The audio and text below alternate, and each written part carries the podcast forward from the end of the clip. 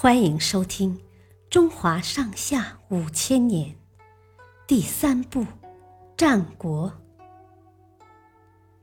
赏罚分明。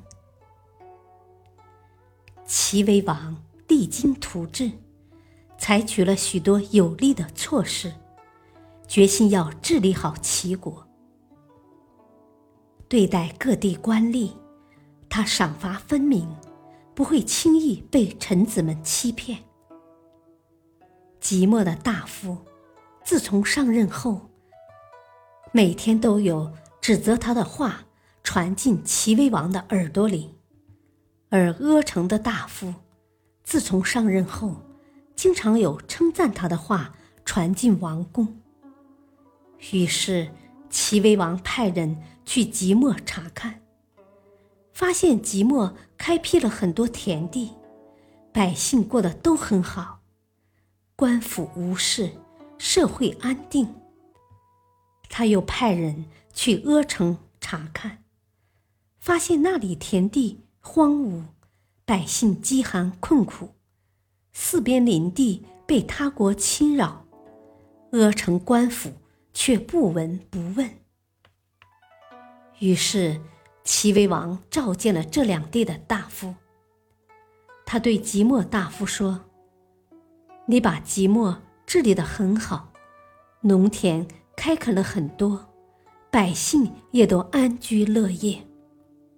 但我每天都会听到关于你的坏话。我想，这是因为你没有巴结我左右大臣的缘故。”之后。他重赏了即墨大夫。齐威王又对阿城大夫说：“自从你镇守阿城后，称赞你的话不绝于耳。可是阿城田地荒芜，百姓生活困苦，这都是你的过错。之所以有人称赞你，一定是你花重金。”买通了我身边的大臣吧。阿城大夫吓得面如土色。齐威王下令杀死了他。其他大臣见状，都战战兢兢，不敢再弄虚作假，都尽心尽力的去做实事。因为齐威王赏罚分明，不被人蒙蔽。所以在他的治理下，齐国变得越来越强大了。谢谢收听，再会。